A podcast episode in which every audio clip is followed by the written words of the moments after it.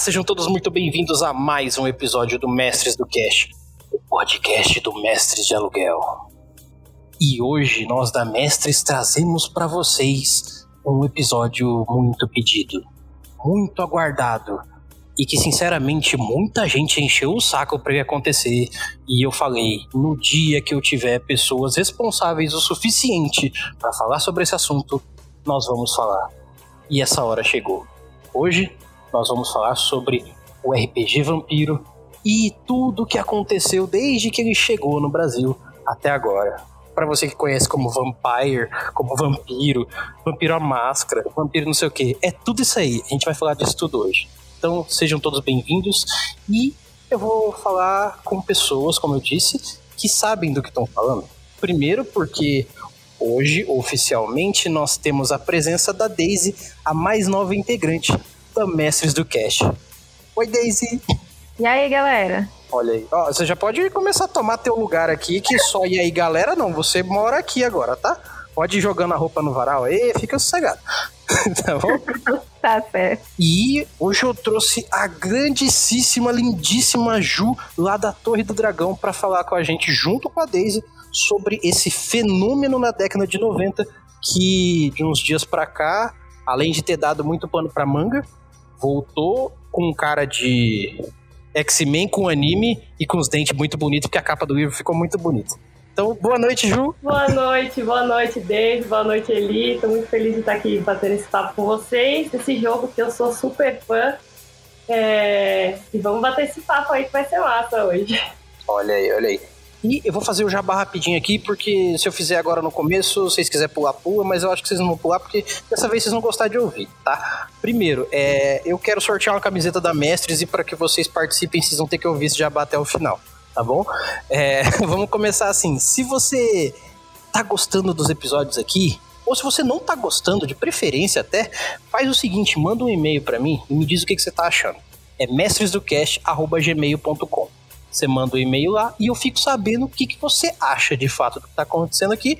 E você ainda de brinde dá uma dica para mim de qual assunto você quer ouvir aqui, quem você quer que eu chame, se você quer ouvir alguém falando especificamente sobre um RPG ou sobre RPG, manda lá um e-mail pra gente, diz o seu feedback, fala pra gente o que, que você quer saber que eu vou trazer para você. E principalmente, se você quer uma desculpa para mostrar para alguém a mestres ou para falar sobre RPG com alguém, me manda a ideia, que eu faço um episódio só para você mostrar pros seus amigos aí, pra sua galera, beleza? Outra coisa, não sei se vocês estão sabendo, mas a nossa loja voltou. A nossa loja de camisetas, que era a Mestres Store, agora migrou e está finalmente num conluio, num complô, numa galera, num comunado com a Forge Online. É só você colocar aí no seu navegador favorito o Forge Online, você vai achar lá a loja cheia de camiseta e todas as estampas da Mestres estão lá para você comprar, continuar comprando, comprar, mandar de presente pros outros, mostrar pros outros, compra que as estampas é bonita, foi bem feita. E nós temos uma estampa nova, porque eu pago muito pau pra Cyberpunk, então eu criei com muito carinho para todo mundo que curte o gênero uma camiseta baseada na frase da Bruna Marquezine cyberpunk-se. Então, se você quer mostrar que você também curte essa, essa, esse gênero, faz o seguinte, passa lá, pega sua camiseta, pega seu casaco, que tem uns casacos foda agora, que finalmente saiu os casacos também, compra lá que você vai curtir, qualidade boa, a estampa é nossa, é com carinho para vocês. E por último e não menos importante, não deixem de passar nos nossos financiamentos lá, que é por sua causa tanto como ouvinte quanto como nosso patrocinador, que a gente continua fazendo esse conteúdo e melhorando aí cada dia mais para vocês. É só procurar no PicPay Assinaturas ou no Catarse por Mestres do Cash, ir lá e deixar seus dois contos, cinco contos. Vai com que o teu coração e o teu bolso puder esse mês, que você ajuda pra caramba e a gente reverte com muito carinho isso em conteúdo para vocês. E de lambuja, como eu disse, quem fica até o final vai saber de sorteio. Pois é, eu com muito carinho, estou sorteando para todos os patrocinadores de 50 conto a mais todo mês camisetas da Mestres do Cash e que agora se englobaram para camisetas da Forge Online. Então, se você quer mensalmente concorrer a uma camiseta lá do Forge Online, é só você ser padrinho acima de 50 conto, que todo mês você, junto com a galera que já é padrinho, vai concorrer a uma camiseta lá. Belezinha? Tá entregue para vocês, sem mais delongas, vamos ao que interessa, porque esse papo é longão. Hoje é vampiro. Yeah!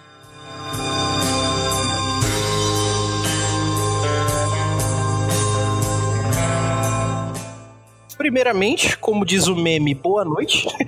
Mas eu quero começar falando sobre esse, como eu disse anteriormente, fenômeno, o vampiro. Vampiro que, para quem não sabe, caso viva numa gruta até hoje, é um ser folclórico, um ser mítico, um ser histórico, principalmente falando, que tanto vem de lendas, quanto vem de mitos, quanto vem de fatores históricos realmente de algumas civilizações que existiram. E, assim, é, existem grandes livros que são trazidos até hoje que usam desse mito para falar sobre seres do passado. Talvez até do futuro? É, se você lê André Bianco, sim, talvez até do futuro. Mas o que importa é o seguinte: aqui falamos de RPG e o sistema vampiro trazido para o Brasil em 90 e pouquinho, que a gente vai falar com mais propriedade disso agora em breve. É, ele foi trazido pela White Wolf, junto com uma renca de RPG que foi muito mal visto na época. Mas eu gostaria de pedir para vocês, meninos, para que vocês me dissessem o que, que vocês acham da entrada desse, como os outros que vieram da White Wolf, mas o que, que vocês acham inicialmente daquela primeira pegada que vocês tiveram quando vocês viram Vampiro? Pô, é, pra mim, o, a forma que eu conheci vampiro foi, foi muito. Eu acho que é até muito diferente, né, de, de, de vocês, talvez, porque eu vim desse ressurgimento do vampiro, né? Uhum. Então, eu cresci nos anos 90, eu sou do final dos anos 80, eu cresci na segunda metade dos anos 80, eu cresci nos anos 90. É, mas o RPG não chegou para mim aí. O RPG chegou para mim já bem recentemente, depois que teve né, o, o, o, lançamento da quinta edição de Dungeons and Dragons, foi onde eu conheci o RPG, e aí eu fui é, me aprofundar é, em, outros, em outros jogos de RPG, e foi quando eu conheci Vampiro, que me encantou assim de uma forma mágica, principalmente por causa de todo o lore que ele carrega. É, e como você bem pontuou, né, ele chegou aqui no Brasil no começo dos anos 90, que foi logo que ele foi lançado, na verdade, mesmo fora, né, teve pouca, pouca diferença de quando ele saiu aqui. E é um cenário muito vivo, que vem se desenvolvendo nesses 30 anos, 30 anos, né? Já foi destruído, já foi remendado, já voltou, já, já diferente de novo. É, ó, a gente tem uma nerdona de vampiro aqui, que é a Daisy, que ela sabe da história de trás para frente. Mas assim, é legal começar com isso que você disse, Ju, porque assim, comumente, assim, experiência pessoal. Comumente eu conheço pessoas que jogam vampiro porque vieram lá da década de 90, do começo de 2000 jogando e estão aí. Aí aqueles velho vampírico lá que gosta de goticar e de ficar, ah, pô, vampiro, camarilha, não sei o que. Essas porra aí. Só que o que acontece? Quando a gente tem esse caminho inverso, ah, eu conheci agora recentemente, aí fui pegar lá de trás para ver.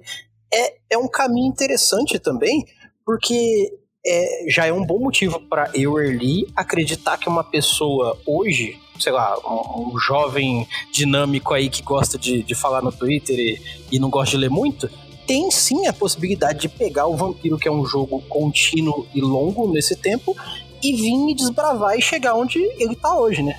Nossa, com certeza. E, e, é importante você falar isso dessa nova geração, e eu acho que eles fizeram essa quinta edição bem pensando nisso. Né? A gente vai falar um pouco mais dessas outras edições e como elas chegaram, como elas aconteceram. Mas é, a quinta edição ela já tem uma carga de, de game designer mesmo diferente, né? Uma carga de game design diferente, é, mais moderna, né? O próprio a estética do livro é total, todos os outros livros de Vampiro à Máscara eles eles levam a mesma estética, até a edição de 20 anos, todas as outras, né? Essa, hum. a quinta edição não, ela é totalmente diferente, ela veio num, num, outro design, uma outra estética, tem diferenças de sistema também que são consideráveis, então é, eu acho que eles fizeram pensando nisso mesmo, né? Porque é isso, as pessoas estão 30 anos de diferença, né? é, capturar um novo público, né? Com certeza.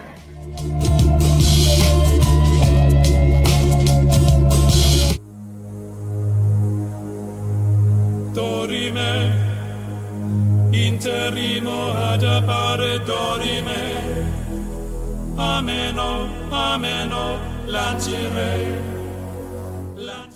No princípio era o e depois a White Wolf lançou a segunda edição de Vampiro que veio pro Brasil. E aí, Daisy, o que que aconteceu? o que aconteceu logo depois disso? Nossa, me senti um oráculo agora. Então, é, como ele tá falando aí, buscando no fundo do baú, eu comecei a jogar Vampiros no início dos anos 2000. E, assim, foi amor na primeira lida, porque eu não consegui me inserir no RPG logo de cara. Uhum. Foi meu irmão que trouxe para mim diversos estilos, né? E eu não gostava. Simplesmente não, não era um, um cenário que me atraía.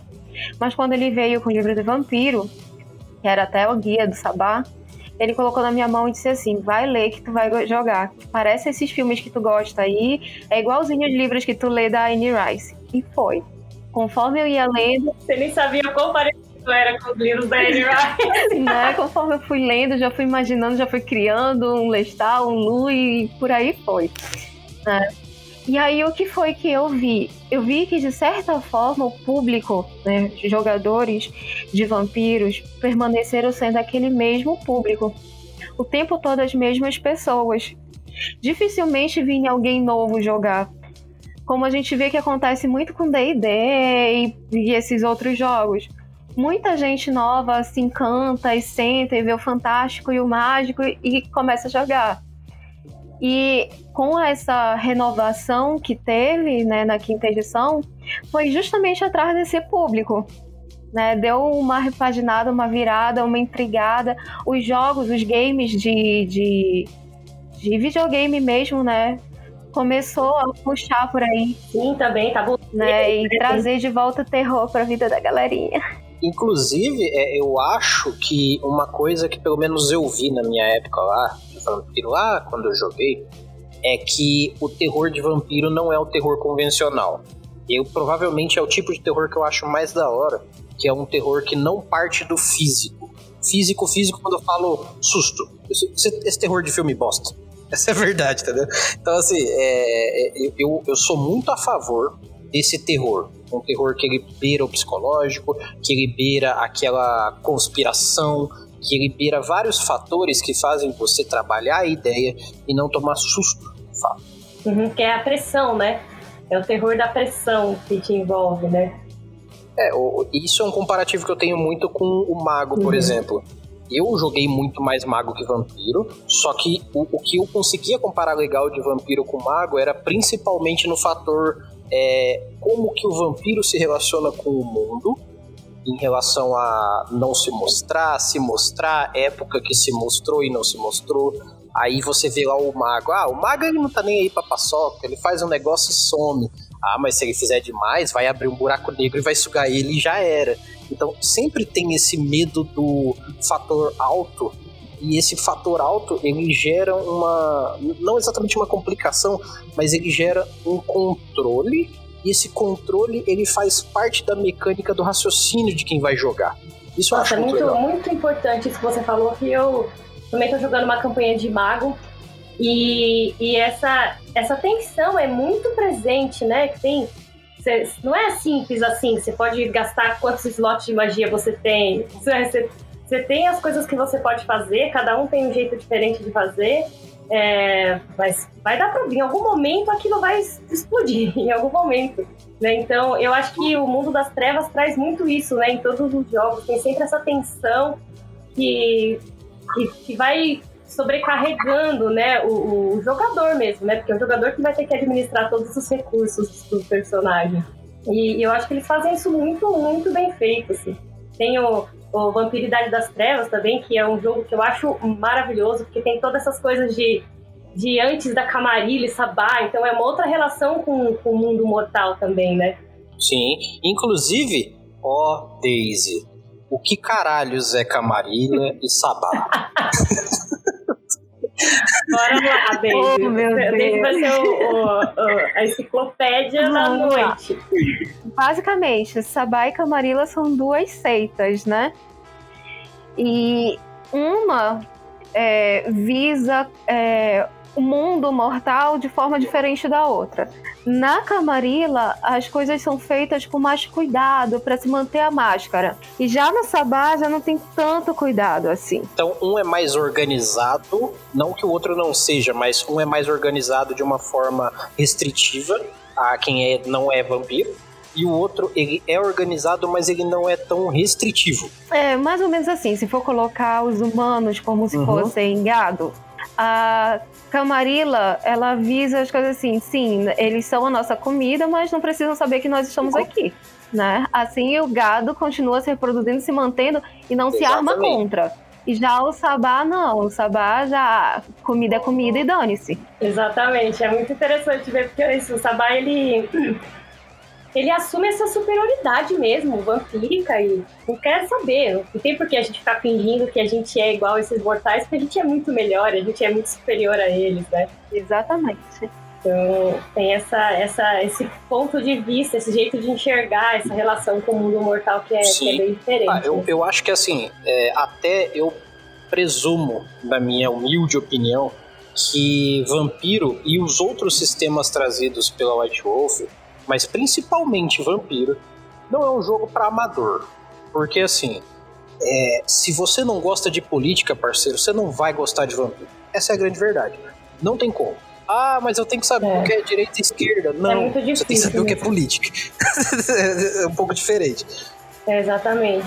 É, e eu, eu citei aqui, né, você até surgiu o, o assunto da Camarilla disso, porque tem o lance da Idade das Trevas, da Inquisição e tudo, e foi aí que surgiu a Camarilla. Peraí, os- esses mortais estão com tecnologia suficiente para matar a gente se a gente não tomar cuidado. Então, eles preferiram, não, a gente, melhor a gente ficar quietinho na nossa, já morreu muitos de nós, é melhor a gente se manter controlando as escuras. Exatamente, aumenta aquele, aquele quê de seita secreta, sabe? De manipulação, porque os, hum- os próprios humanos não sabem, mas eles eh, são manipulados pelos vampiros e para cumprir as necessidades vampíricas. Uhum. Você acha que esse negócio de campanha de doação de sangue é à toa? não é à toa, não. Tem porquê. É colheita. Você viu cinco acidentes, mas estão precisando de 500 bolsas de sangue? O que que tá acontecendo? É muita coisa, né? Eu tava narrando ontem, eu tô narrando uma campanha pela Torre do Vampiro. E aí a gente tava. Teve um ataque do Sabá no vilarejo e tal, e aí tinha um, um- um grupo, porque a cidade que foi, que foi atacada desse vilarejo é uma cidade da Camarilla. né? Então o príncipe mandou uns, uns vampiros lá para defender essa- esse, esse local para expulsar esses, esses vampiros do Sabá de lá. É, e aí no final, algumas pessoas viram essa movimentação vampírica. Então, peraí, o objetivo da Camarilla é fazer com que as pessoas não saibam que os vampiros existem, né? E aí vários vampiros foram tipo, apagando, tentando apagar a memória das pessoas. Então, alguns funcionam, alguns não funcionam. Se a gente pensa pela mecânica do jogo, você pode rolar o dado, você pode conseguir ou você pode não conseguir, né? Então, ó, essas histórias de vampiro vêm daí, dessas pessoas que não foram. é, é, a memória delas não foi apagada, elas viram, mas várias outras pessoas não lembram, e aí, quem que vai provar? Boa. In- Inclusive, eu queria já levantar um ponto aqui, porque é, para quem tá ouvindo esse episódio, só pra vocês saberem, esse não vai ser o único episódio sobre vampiro, obviamente, mas hoje a gente vai fazer. Não, não Não dá, né? Inclusive, teria que ser uma série de episódios, porque é uma parada densa. Quanto mais você vê sobre, É. mais coisa tem pra ver. É uma parada É. bem evolutiva, isso eu acho muito legal. E assim, hoje é, a gente vai fazer essa primeira pincelada da história, mas eu queria saber de vocês duas, é, é, além do primeiro contato que vocês já descreveram como foi, é, quais foram as experiências mais marcantes pra vocês dentro do jogo? É, não necessariamente com os jogadores em si, mas com a trama que o vampiro traz, entendeu? As possibilidades. É, a gente falou, tem, tem essa, esse lance dessa intriga política muito forte, né? Porque é, eu não sei né, quanto que as pessoas que estão ouvindo a gente já sabem né, da história que, que envolve todo esse cenário, mas tem a questão de vampiros muito antigos que estão adormecidos, eles estão em torpor, que são os vampiros que mais antigos, que têm milênios, né? Muitas centenas de anos.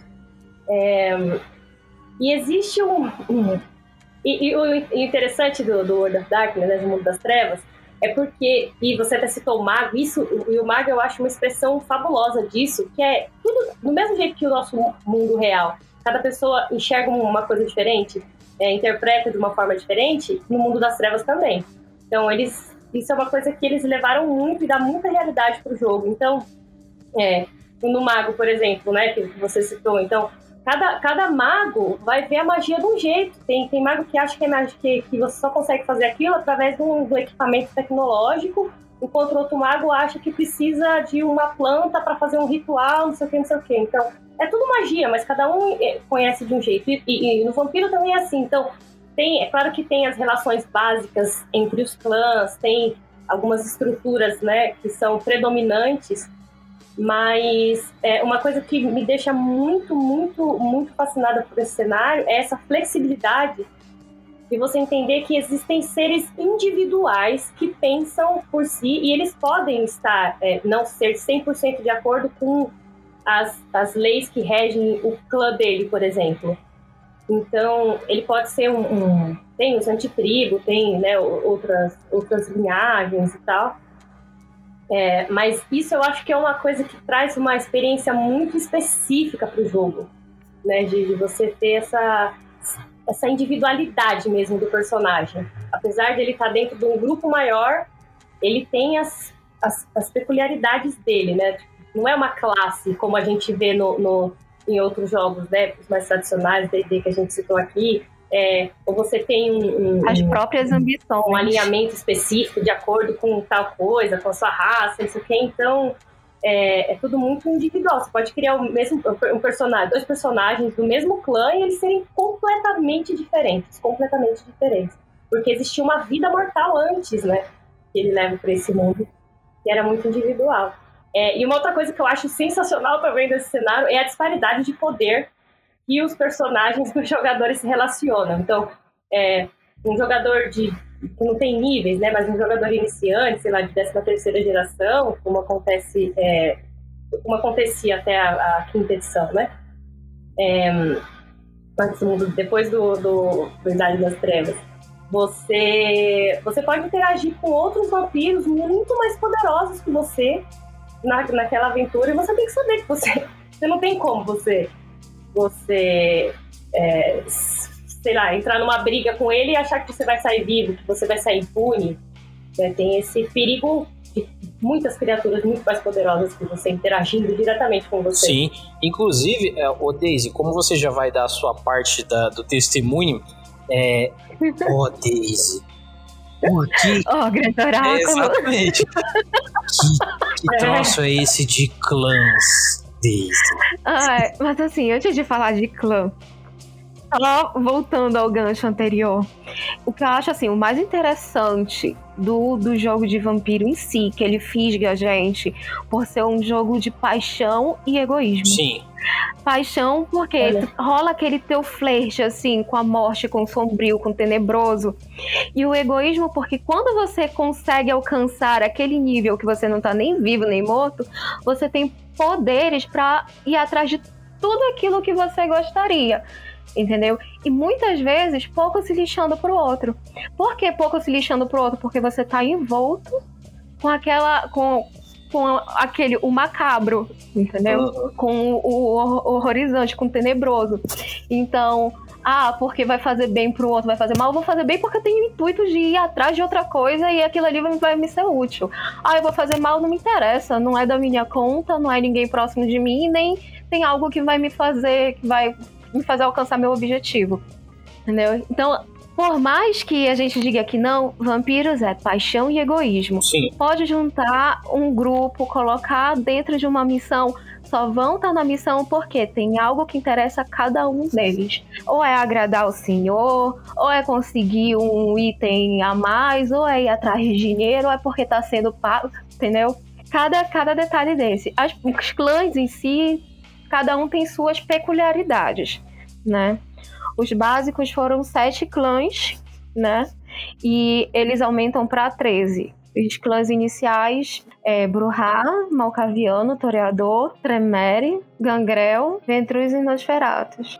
Alguns seguem já a Camarilla, outros já seguem o Sabá, né? E aí tem os outros, né? Depois completando os 13, que são os Samitas. Giovanni, que alguns já vieram depois, né? Giovanni é um dos uhum. mais recentes, inclusive. Serpente da Luz. É, os Simis também. Bom, é, os clãs é, são, são muitos. e aí tem. É importante também, porque é, o, o ele falou, né, de não é um jogo para amadores, eu entendi o que você quis dizer. E, e, e não é eu não é mesmo para iniciante, sabe? Eu acho que Sim. é um jogo muito denso mesmo para pessoa por querer e é aquilo, né? Você vai com calma também. É, eu não sei se porque quando eu comecei, eu já me fui me jogando de cabeça. Fiquei totalmente encantada. É, e não quer dizer que você não possa começar por ele. Eu quando eu falo isso é porque assim, ele é um jogo para uma pessoa que minimamente quer entrar no RPG muito de cabeça, quer ler, quer se inteirar da lore, como vocês falaram. Porque não dá para jogar vampiro desinteressado, cara. Não dá. Não dá. Não dá. Não dá porque uma coisa sempre vai puxando outra e, e tem um emaranhado gigantesco de histórias envolvendo o, a, a, história da humanidade desde a criação do mundo, desde Adão e Eva. Então, para quem não sabe, o vampirismo nasceu de Caim, né? Então, quem estiver ouvindo aí, nasceu de Caim. Então, a, a maldição de Caim segundo né, mitos, não é todo mundo que acredita, isso é, é, aquela coisa, não é todo mundo que acredita, não é todo mundo que pensa assim, o mundo das trevas funciona assim. Mas a ideia básica é que o, o castigo de, de, de, Caim por ter matado Abel, né, aquela história bíblica que você conhece, foi a maldição do vampirismo, né? Foram uma, na verdade, foram uma série de maldições que a gente conhece como as características principais do, do vampiro. Então, é desde aí. Então, quantos anos a gente tem de história para a gente contar que está misturado nesse lore todo do, do, cenário, né? Do mundo das trevas. É, é, muita, muita, muita coisa. Então tem que começar com calma. Começa com estuda um clã, a história daquele clã, né? É, vai, vai com calma de, de, de pouquinho em pouquinho. Ah, inclusive eu já quero deixar o meu testemunho aqui, porque eu, eu consigo corroborar mil por cento com o que a Daisy falou sobre essa questão do, da paixão e do egoísmo, por um motivo muito específico. Apesar dos da, da, galera que gosta de dar porrada e fazer Power Ranger com vampiro, eu só joguei vampiro porque o historiador existe. Senão eu nem tinha jogado. Essa é a grande verdade. Olha só! Eu sou apaixonado sobre essa parada do historiador, porque os caras, eles explicam o porquê que eles precisam do seu sangue para tomar e para fazer um quadro. Existe toda uma mecânica holística, bonita. Ah, não, mas você não dá, não dou porrada. É da hora ser toreador. Não é da hora dar porrada com o toreador. Não é, não é Power Ranger, tá, gente? Não é Power Ranger. Inclusive, para resumir para jogadores de RPG de, de, mecânicas e coisas mais parecidas com D&D, é, o vampiro é o RPG, aí os clãs é suas classes, eu tô botando aspas bem grandes aqui, e aí a raça é, é raça, tem humano e tem vampiro, acabou, é isso aí. Aí tem os outros bichos, mas é bicho. E é só isso, é bem simples. O resto é só cabeça mesmo, interpretação, é, política, diálogo. Terror, muito terror. Muito isso. terror. E aí você bota um, um sobretudo, vinho, e se você for toreador, pincel e sangue no canto da boca, porque dá um estilo. Dá estilo, é ótimo. E uma rosa tatuada em algum lugar do seu corpo. Exato. Cara, qual que é a graça de ser um vampiro se você não for estiloso? Ah, nossa, mas eu gosto de ser nosferata, gosto de viver debaixo da terra e ser esquisitão. Tá bom, Smigo, vai lá então. Tudo bem, não tem problema. Mas, pô, eu acho muito bonito, né? Hoje eu não sei mais dizer qual é o meu clã preferido, eu gosto de todos. Porque cada um tem sua peculiaridade e se você entender daquele clã e jogar, você vai ver que é o máximo. Sim, sim. É, é verdade. E dá pra ser bem versátil, né? Dá pra jogar vampiro sendo porradeiro, dá pra jogar vampiro sendo só drama, dá pra jogar vampiro sendo até engraçado. É, é. Dá pra ter nuances tem de todas pra tudo. Coisas. É, porque tem, tem isso, tem é muita diversidade entre os clãs, né? Eles são tem clãs que são muito específicos, tem clãs que têm poderes únicos, que só esse clã tem esse poder, nenhum outro clã tem esse mesmo poder, né? Então, é, é bem gostoso. Eu também não tenho um, um pão preferido, não. Tem alguns que eu gosto mais, mas eu não tenho um pão preferido, não. Por muito tempo eu joguei com um malcaviano. E tudo foi por causa de um desafio. Eu jogava ah. direto só de Tremere, aí começou a discussão que Tremere não é clã. Hoje em dia eu concordo que não é mesmo. olha aí, olha aí, olha aí. É tretas antigas, tretas antigas. Meninos, tretas muito antigas. Aí depois eu passei a jogar de malcaviano pelo desafio, que disseram que eu nunca ia conseguir fazer um malcaviano que não fosse um palhação ou uma criancinha. E aí eu fiz um malcaviano genocida. Olha aí. Você misturou os dois. Tá, que... Você misturou os dois. tá que tá pau a pau com a personalidade do nosso atual presidente. Mas eu criei muito antes de Bolsonaro ser Bolsonaro. É uma mistura de Bolsonaro com Joaquim Fênix, né? Fazendo Coringa. Ficou uma parada mais ou menos assim. Mas é justamente a, a, a loucura dele não tava em fazer graça e rir porque matou, porque fez. Ele queria só explodir o mundo, uhum. entendeu? Só isso. Então, volta e meia ele atirava num botijão de gás, ou então ia colocar fogo em, em motor em hidrelétricas e coisas assim, que era para pegar fogo lá na mata inteira. Ele gostava era do pipoco. Ele gostava era da, da baderna. Era da destruição. Eu quero que o circo pegue fogo. Exato. Eu quero que o circo pegue fogo e que os bombeiros estejam tudo de greve. E aí, pura e simplesmente, ele era frio e genocida. E ninguém é. acreditava que isso era um malcaviano, mas era um malcaviano. Então, mas é porque é isso, às vezes as pessoas ficam muito presas a estereótipos, né? Então, sei lá, você vai jogar com um Bruhá, que é, tem essa fama dele ser mais revolucionário, ser explosivo e tal.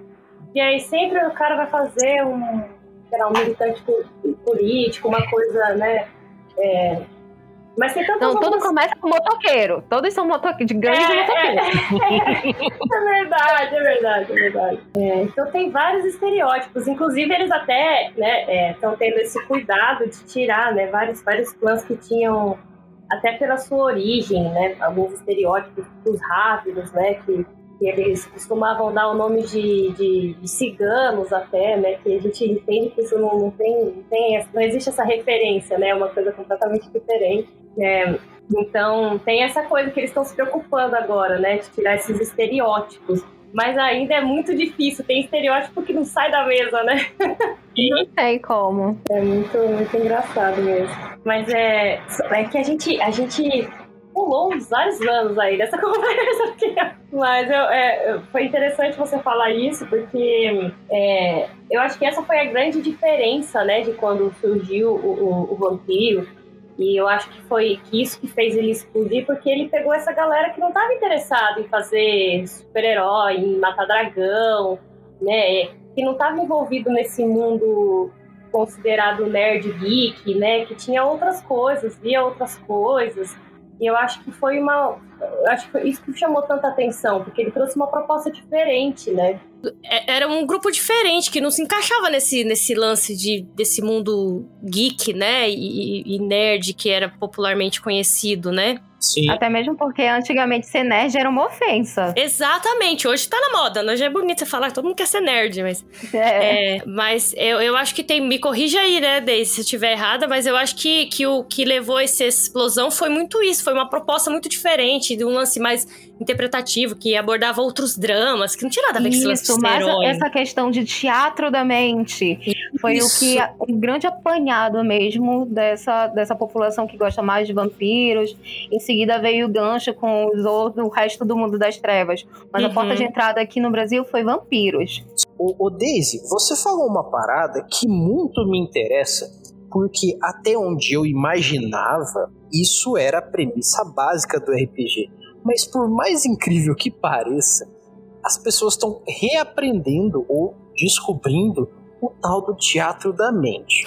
Quando você fala de teatro da mente, o que, que você está falando que talvez alguns RPGistas que estão ouvindo isso aqui não tenham ideia do que seja? Ah, eu tô falando de teatro, teatro verdadeiramente teatro. Você interpretando o seu personagem, entendeu? Naquele momento você veste seu personagem e só vai, direcionado pelo narrador, claro. Lá no, nos Estados Unidos e na Europa, o LARP, né, que é o Teatro da Mente, tem um espaço muito grande. Aqui no Brasil que ainda não.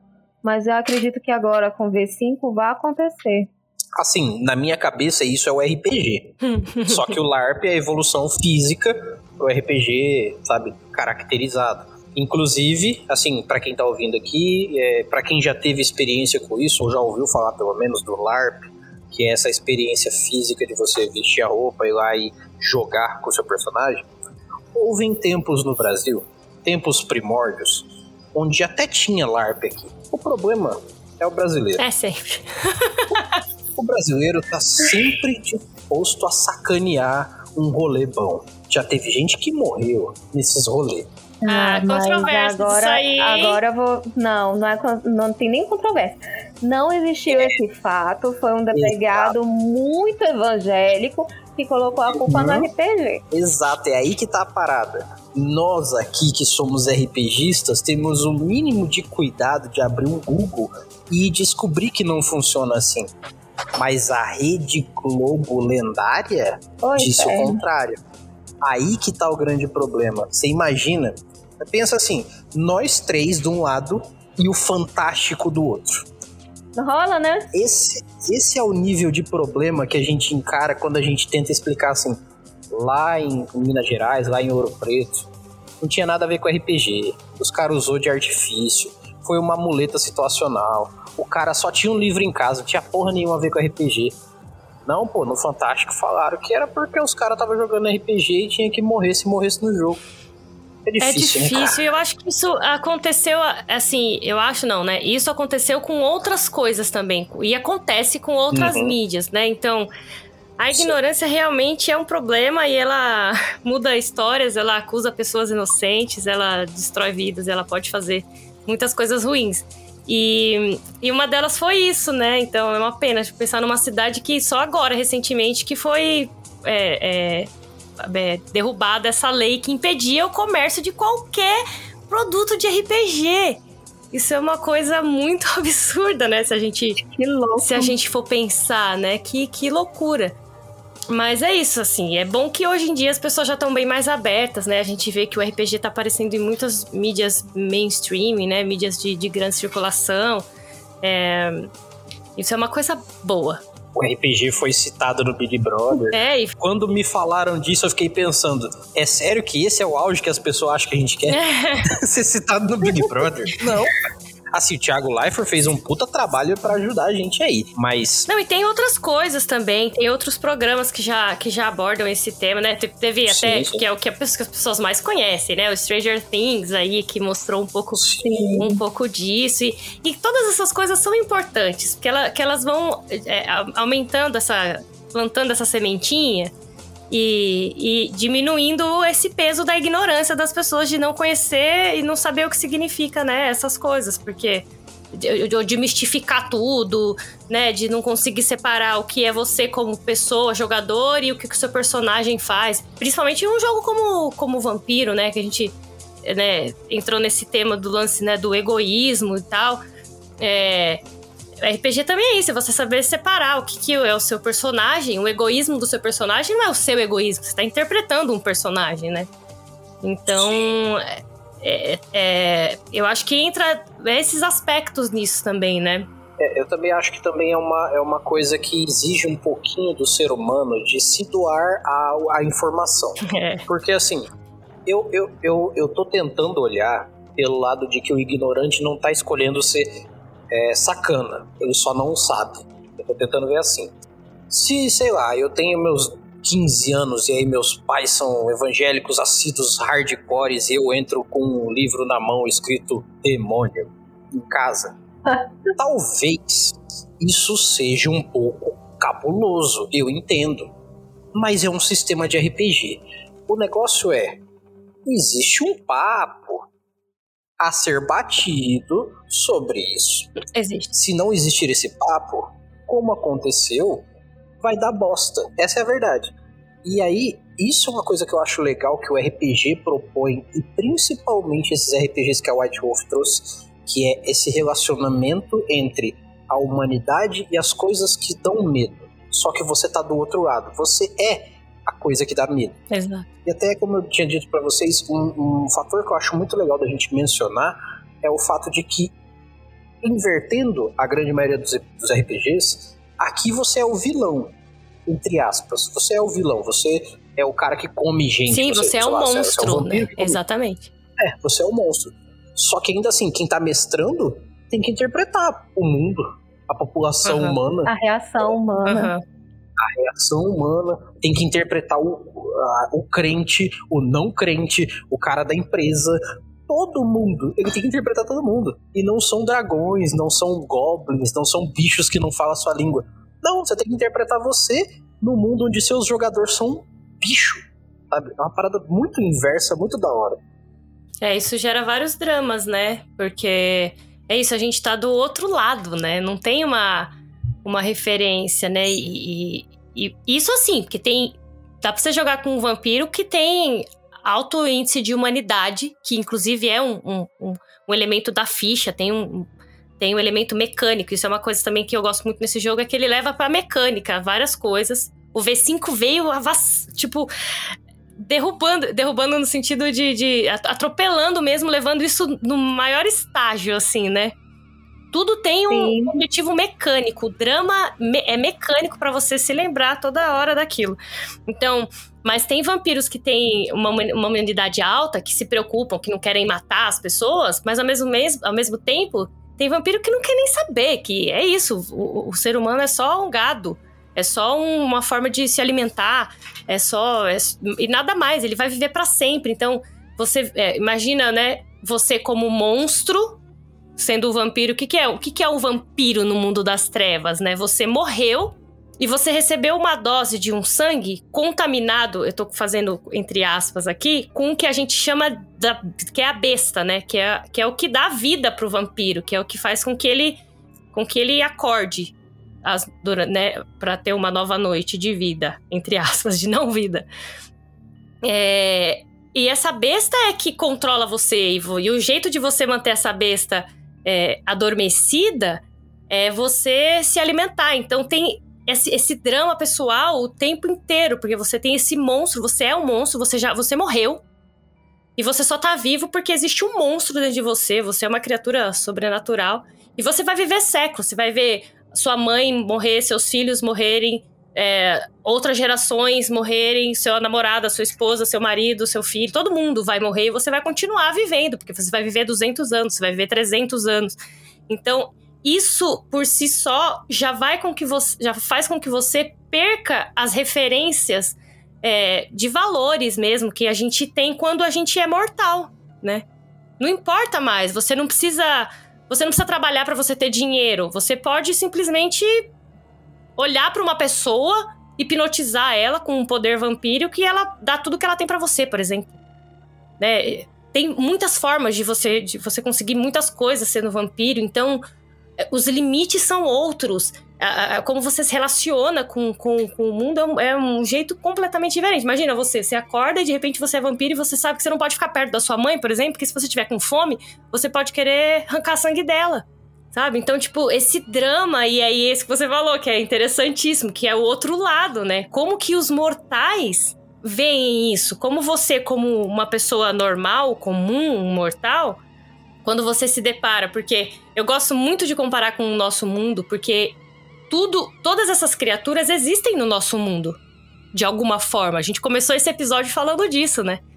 Essas criaturas existem, seja pelo motivo que for, seja histórias que são contadas de geração em geração, seja é, revelações em sonho, sei lá, seja o que for. Essas, essas coisas, essas criaturas todas, né, existem. Então, é, imagina você, a gente aqui, de repente acontece alguma coisa, você, sei lá, você sai na rua, você vê um vampiro, você vê um vampiro. Como que.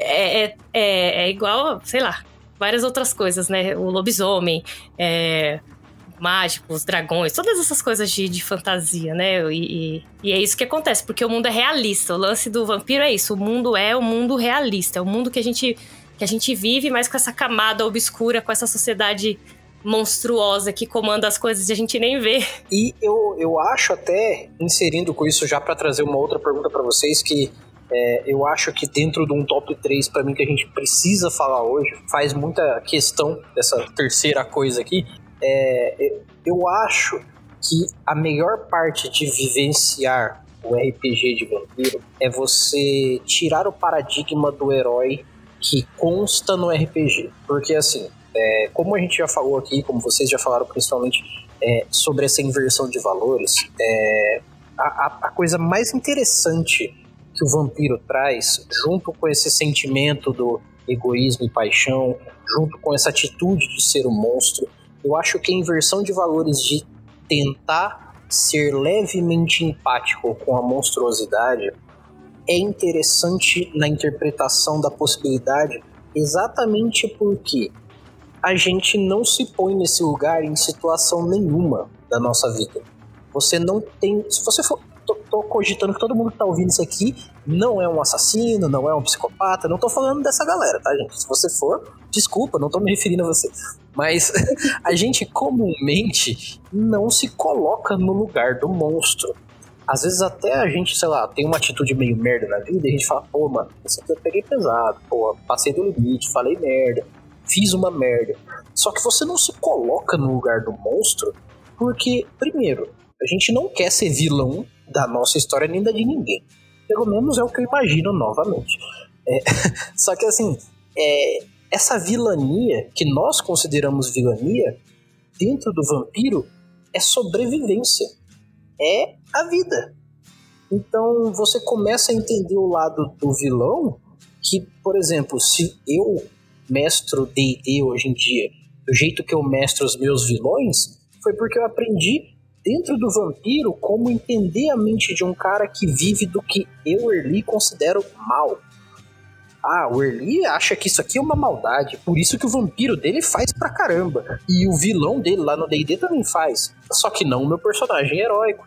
Então, esse panorama abrangente, distante ali, que você consegue ver o prisma por um ângulo melhor, diferenciado, eu acho que é uma, preposição, é uma proposta muito incrível que o mundo das trevas como um todo traz, mas o vampiro, assim, com um pouco mais de tempero, ele traz principalmente porque os vampiros podem falar assim: Ah, foda-se, eu vou sentar aqui e vou ficar olhando a humanidade.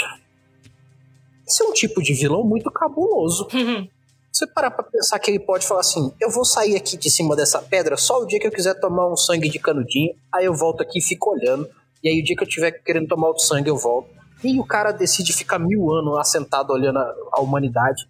Esse é um tipo de vilão muito cabuloso. Não sei se vocês veem por esse lado, mas é grandioso demais isso. É porque dá a possibilidade de ser indiferente, né? É, na, na questão, por exemplo, de Dark Age, como a, a Ju falou anteriormente, muitos desses vampiros estavam onde? Nas legiões de batalhas que tinham, né, antigamente, justamente porque era uma carne e uma fonte de alimento imensurável. Pois é, então olha, ele se alimenta da desgraça do outro, né? Então, isso que você falou, ele é muito importante. Eu ou da glória do outro. Tudo depende de onde eu estou. É isso mesmo. Muito bem, muito bom, muito bom. É verdade, é verdade. Mas é isso, é um, é um ponto de vista completamente diferente. Eu acho que isso é uma coisa que. É, é um, um, eu vou falar, tipo, eu considero um privilégio do RPGista. Porque a gente tem essa possibilidade, né? Quando a gente aceita o, o RPG como como um hobby, um entretenimento, um trabalho, ou seja lá como você, como você usa o RPG, ele, ele te dá essa possibilidade de você conhecer muitas, muitos pontos de vista diferentes você conhecer histórias de vida diferentes, você conhecer. Só antes de você conhecer cenários diferentes, você entende organizações políticas diferentes, organizações religiosas diferentes. Então, eu acho que o RPG tem esse poder de mostrar um, um mundo, não, mundos diferentes pra gente, que faz com que a gente consiga olhar de pontos de vista diferentes. É claro que é assim, como qualquer ferramenta, né? Ela só tem utilidade se você usa mesmo ela, né? Se faz uso Sim. dela. Se você não faz uso dela, ela não, não tem como fazer nada. Então quer dizer que todo mundo que jogue RPG consiga olhar por vários pontos de vista. Não é, né? A pessoa tem que, é, tem que estar disposta a fazer isso. Mas eu acho que isso é uma, uma oportunidade muito grande, é, que é um privilégio muito grande que está à disposição, assim, da gente que, que joga RPG e que narra RPG. Essa, essa oportunidade. Eu acho muito importante isso no RPG, muito. Então eu vou fazer o seguinte, para que a gente finalize essa primeira etapa do nosso papo, porque como eu falei pra galera, hoje é só o papo inicial, é só aquele papo pra gente botar o pezinho na lagoa. Daqui a pouco a gente pula de ponta se a gente vê que a água tá morninha. Mas eu queria saber de vocês duas uma parada que é, pra gente fechar aqui com chave de ouro vai ser muito legal, que é para quem que vocês indicam o, o, o vampiro e por quê? Eu acho que pra qualquer pessoa, de preferência maior de 16 anos, que sente como um narrador direitinho e converse sobre o que, o que seria gatilho e o que não é gatilho, porque é, RPG é um jogo que a gente trata com a mente do outro. E a responsabilidade maior do narrador está justamente aí. RPG que tem horror pessoal, terror, mais ainda. Porque se você não tivesse cuidado, uma hora os teus jogadores vão estar tá confundindo realidade e jogo, né? E isso não é legal.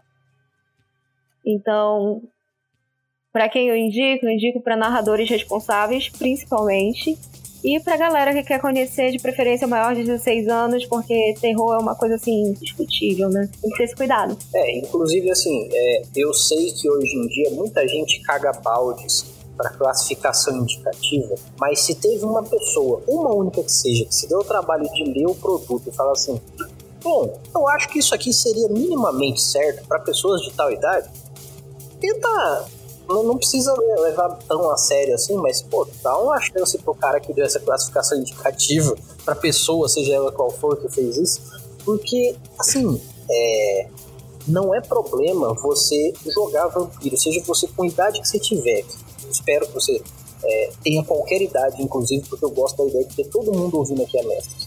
Só que, assim, o problema não é o que você vai pegar na mão para você ler, e sim o que a sua cabeça vai interpretar como a Daisy falou, é, quem vai mestrar um jogo ou jogar com você. Tem muita gente que gosta da temática ali do vampiro, da ideia do vampiro, vai jogar e cai numa mesa de filha da puta.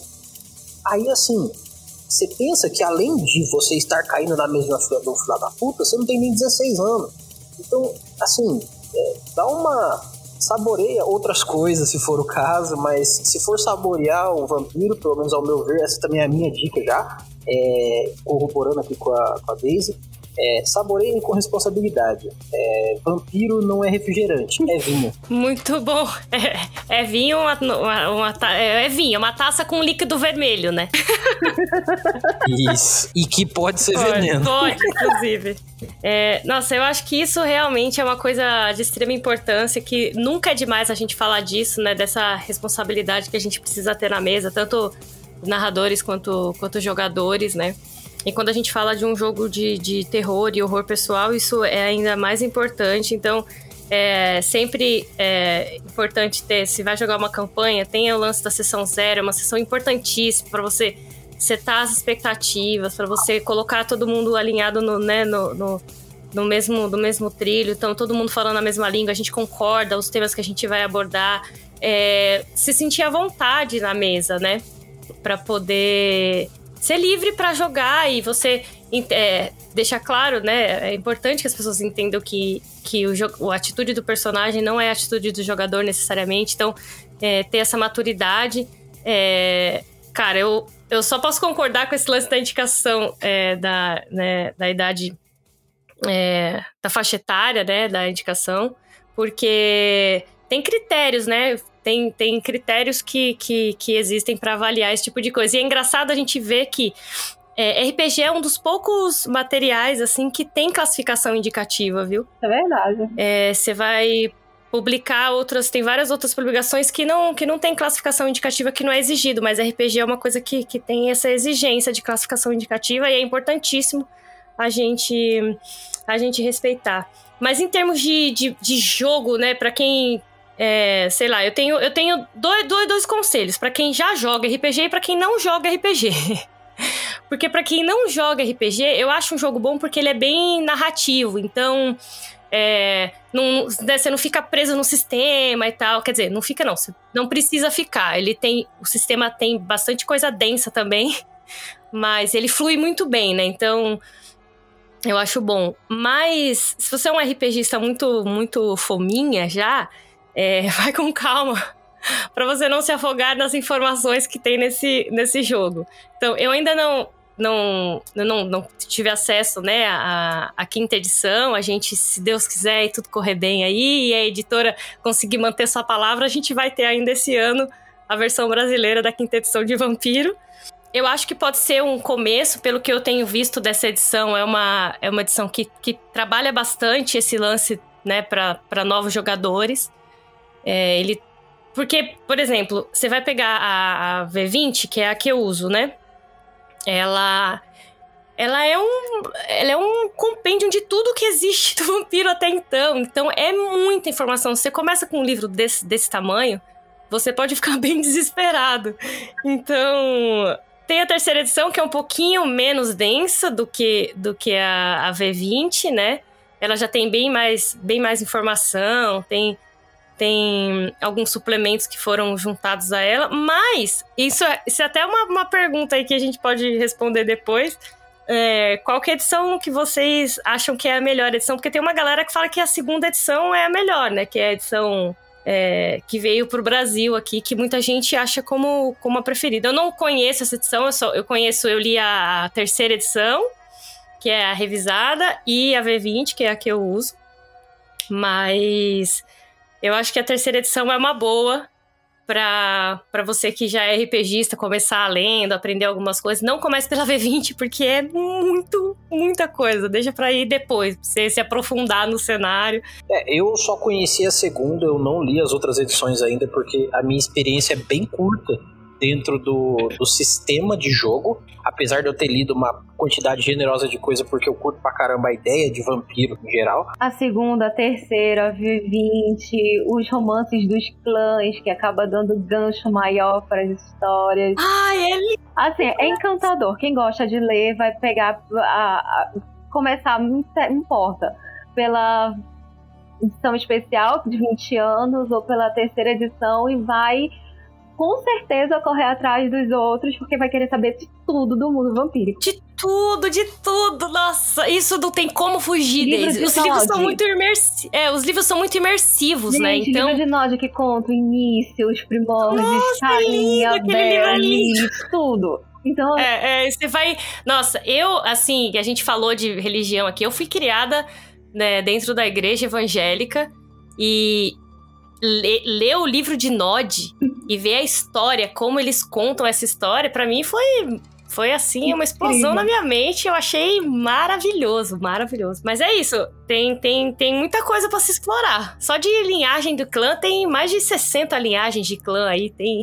Tem livro demais, tem livro tem, demais. Tem muita coisa. E assim, eu, eu não saberia dizer qual seria o melhor porque para mim todos eles são um complemento um do outro, né? A quinta edição dizem, né, quem vai sentar para jogar a quinta edição não precisa dos demais, né, que já Sim. vai recontando novas histórias. Sim, Mas muda um tô, pouco, né, o cenário. É, tô aqui, tô aflita, né, vai acabar a Marila, não vai acabar a Marila, vai acabar o Sabá, não vai acabar o Sabá quem é que vai cair, como é que vai ficar esse negócio aí. É, já tem umas histórias aí de alguns clãs que já quase nem existem, que se juntaram com outros.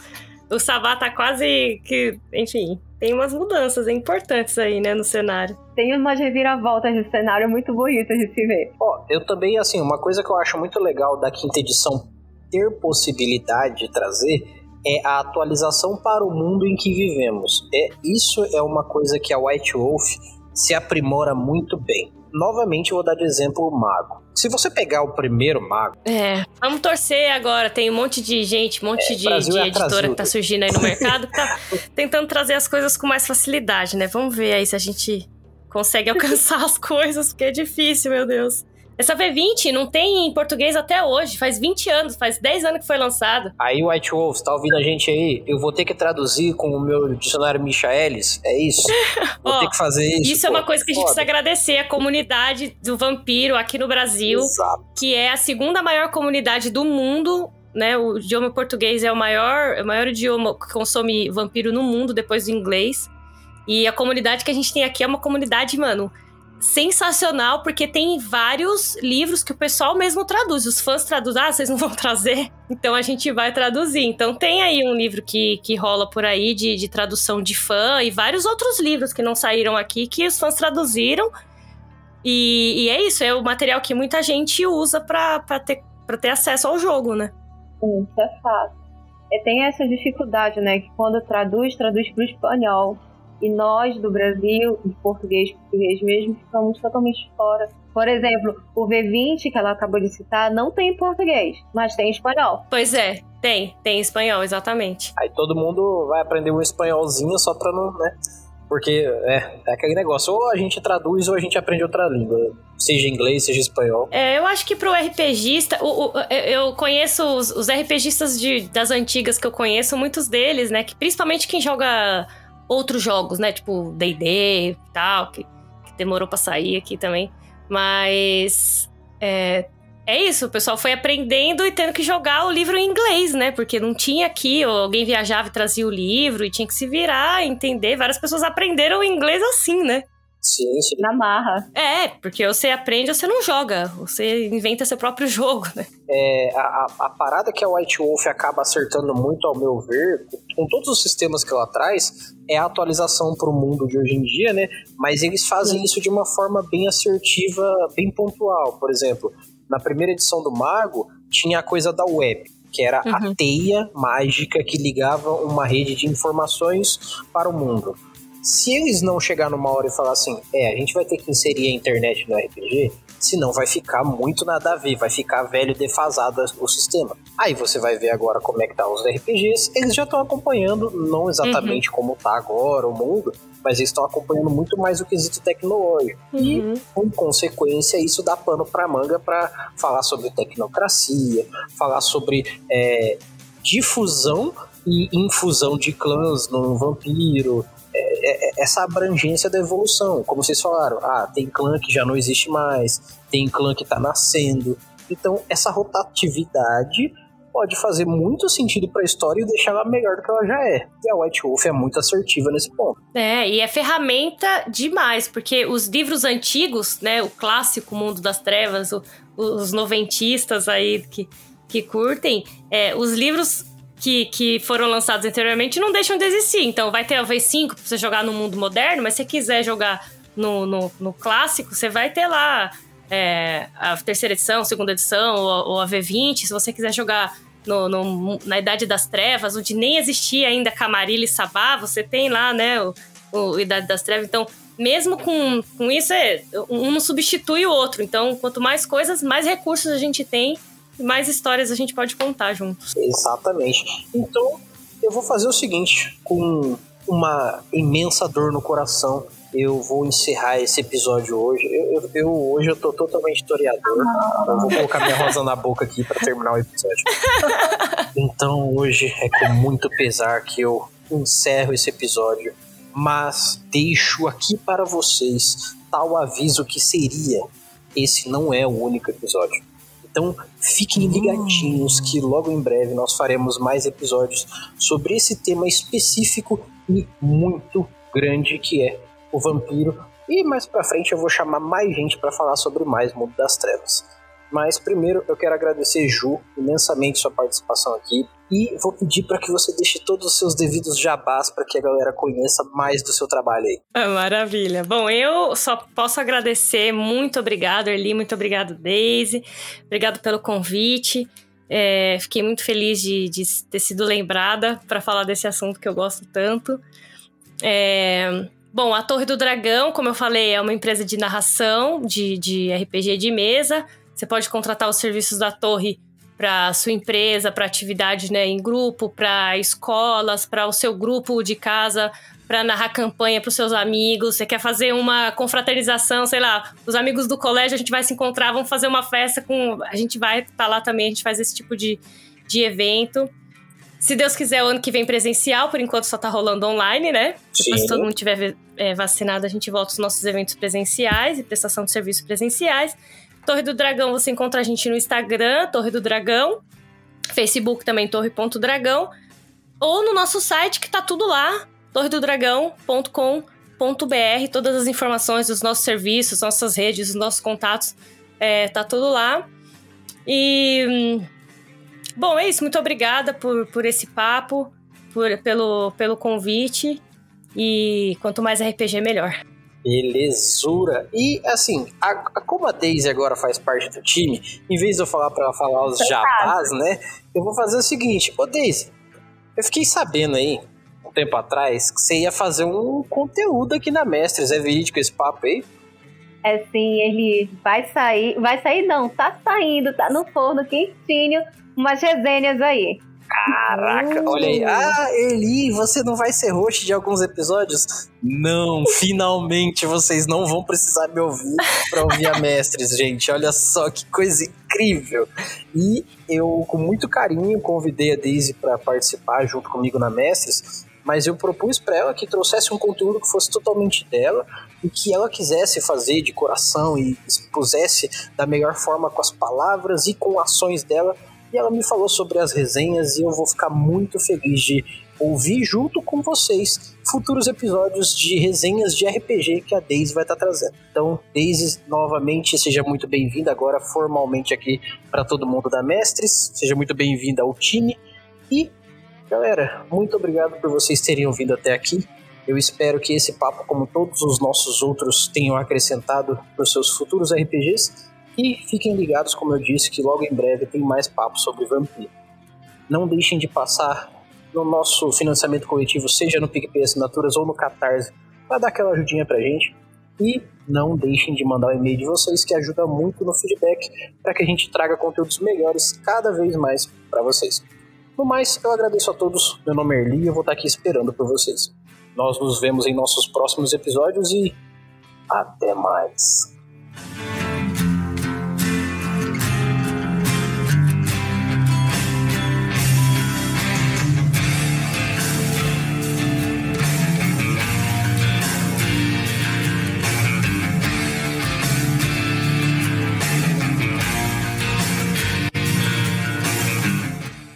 Versão brasileira Mestres do Cast.